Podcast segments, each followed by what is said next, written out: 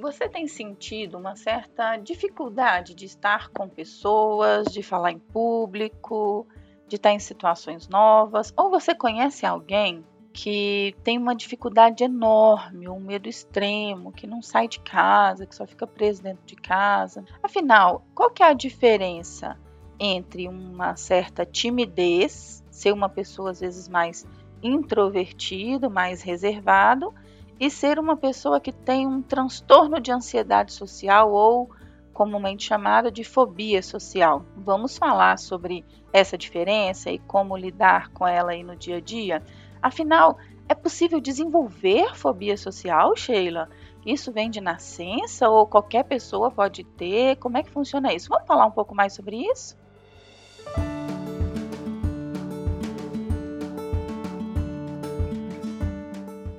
Olá, eu sou a Sheila, eu sou psicóloga e coach. Estou aqui para te ajudar a transformar a sua vida, a ter mais saúde mental, emocional, realização na sua vida e na sua carreira. Por que esse tema fobia social veio à tona? Várias pessoas têm me procurado depois de um tempo de terapia falado, Sheila, eu não sei o que está acontecendo comigo. Eu tô cada vez mais querendo ficar quieta, tô cada vez mais querendo ficar sozinha, tô cada vez mais evitando situações em público. Será que isso tem a ver com a pandemia? Eu não era assim. Já tem tanto tempo que eu trabalho só em casa, que eu trabalho só no computador, que eu tô só com a família, que recentemente fui em um casamento ou fui numa festa e fiquei assim, tenso, fiquei com medo, fiquei com vontade de ir embora. Como é que é isso, Sheila? Eu tô aí com um transtorno, eu tô com uma fobia social? Então vamos falar um pouco mais aí primeiro, assim, falar em público, sair com pessoas diferentes, ou estar tá num ambiente com pessoas desconhecidas, é, é, começar num emprego novo, ou num grupo novo, seja de dança, seja de esporte, enfim, é uma situação nova e ter uma certa é, é ansiedade, receio, é comum, é normal, tá? Todos nós vamos passar por isso em algum nível. A fobia social ela é caracterizada por um medo extremo. A pessoa que evita o contato com pessoas a qualquer custo. Assim. É como se fosse uma, uma incapacidade de lidar com situações, com interações sociais. É, lendo recentemente um artigo, inclusive muito bom, do Instituto de Psiquiatria Paulista, eu percebi inclusive que eles abordam dois temas, duas formas, assim, da onde que vem a fobia social, né? É, é, a pessoa pega isso, Sheila, como é que é isso, né? É, as pessoas podem desenvolver fobia social de inúmeras formas, mas quase sempre estão relacionadas com o ambiente em que ela está. Tá? É, algumas pessoas são mais propensas a desenvolver por serem mais tímidas, por serem mais reservadas, por naturalmente já gostar de ficar sozinho. Então essas pessoas precisam de um cuidado ainda maior, tá?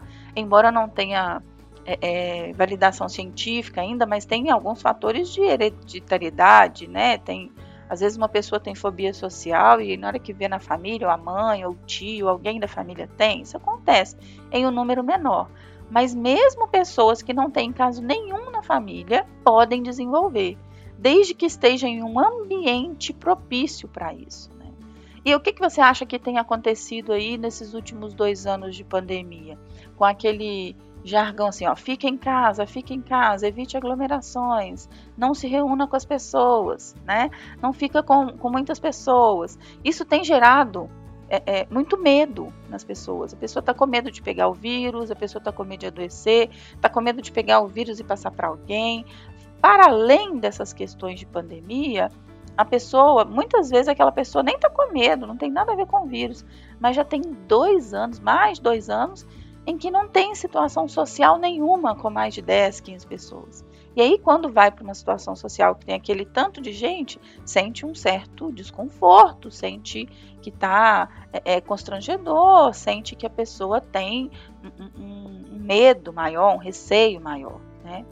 Então, é importante ressaltar que as pessoas com traços de timidez, pessoas mais reservadas, que naturalmente gostam de ficar mais sozinhas, de evitar multidões, digamos assim, elas têm mais propensão a desenvolver esse tipo de fobia, tá?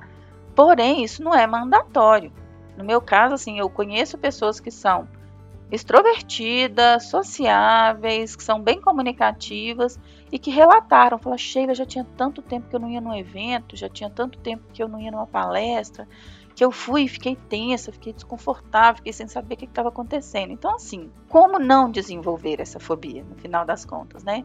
Precisa de uma espécie de exposição ao social. Então, é, é, é importante desenvolver essas interações. É importante estar tá se expondo aos poucos a interações sociais. Então, às vezes é fazer um treinamento, às vezes é ir no ambiente de uma palestra, às vezes é ir num show, com os devidos cuidados, né? Assim, porque ainda estamos numa situação de pandemia, mas ficar só preso dentro de casa, ficar sem nenhum estímulo social a longo prazo, isso pode piorar, tá?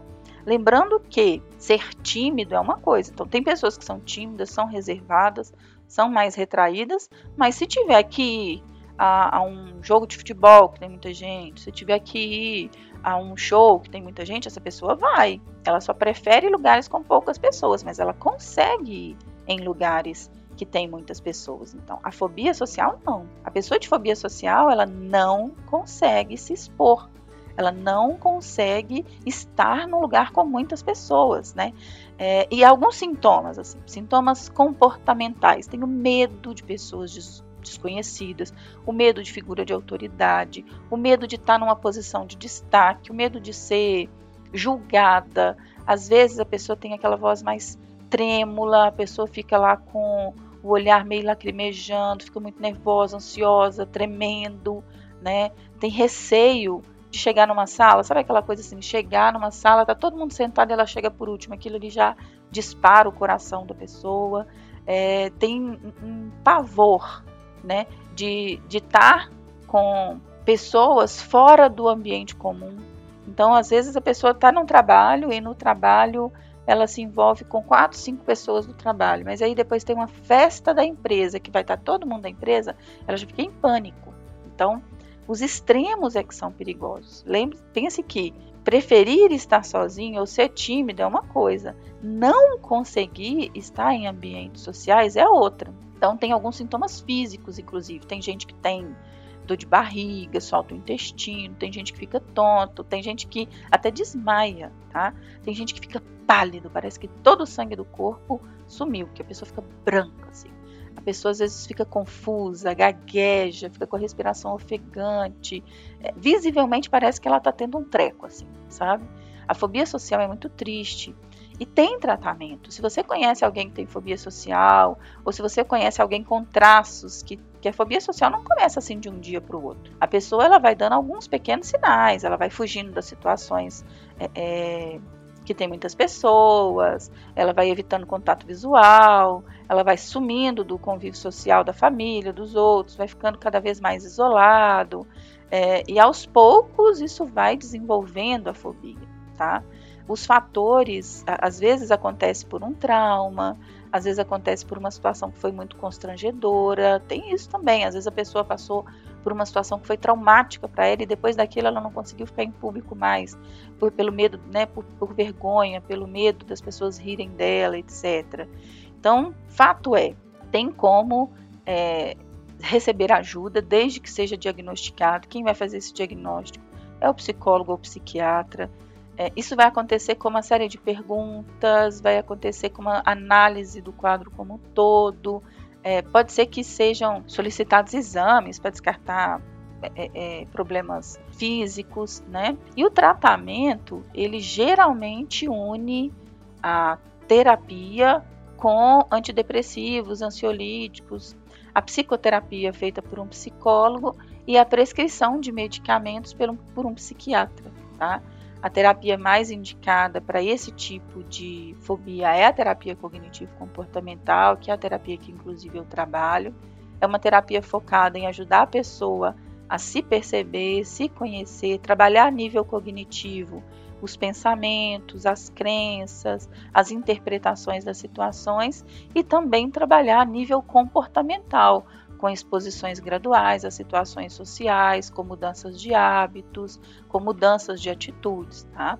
Então, essa combinação da, da psiquiatria com a terapia cognitivo-comportamental costuma dar resultados bem satisfatórios. Então, tem pessoas com fobia social que conseguem trabalhar, porque a pessoa de fobia social mesmo, ela não consegue sair de casa para trabalhar. Ela não consegue abrir a câmera numa reunião de empresa, ela não consegue, sei lá, responder um chat, uma pergunta de uma empresa, qualquer coisa que diga disposição, ela não consegue. Então, com o devido tratamento, a pessoa pode ter é, é, uma vida pessoal, uma vida profissional, relacionamentos interpessoais satisfatórios, tá? Porque a longo prazo a fobia social vai causando um efeito cascata, assim, vai a, muitas vezes as pessoas, né, alguns abusam de drogas, abusam de álcool, é, praticam esse isolamento, se sentem muito sozinhas, têm baixa autoestima, baixa autoconfiança. Isso vai desenvolvendo uma depressão grave, uma depressão severa. Então, a fobia social é uma coisa que pode desencadear vários outros problemas. Então, é, é importante procurar ajuda, procurar o tratamento. É, tem às vezes grupos de apoio, terapias em grupo. A, a, própria, a pessoa pode, igual eu atendo muito pessoas no formato online. E a pessoa de fobia social se beneficia muito, beneficia muito com isso, por quê? Porque ela está na casa dela, protegida, está conversando só comigo e ela consegue fazer o tratamento. E aos poucos eu vou ajudando ela a se expor a outras situações. Enfim, esse conteúdo foi pensado para ser uma espécie de conteúdo psicoeducativo, tá? Para que você consiga identificar se na sua família tem alguns sinais, identificar se em você tem alguns sinais dessa, desse isolamento ou de prejuízos que a longo prazo podem virar uma fobia social. E mais que isso, para dizer que não precisa ficar sofrendo com essa situação, procurar ajuda, procurar tratamento adequado, procurar ajuda profissional, resolve esse problema. Dá para conviver, dá para ter uma vida satisfatória e saudável, ok? Compartilhe esse conhecimento aí com pessoas que podem se beneficiar dele e até o próximo podcast. Um abraço!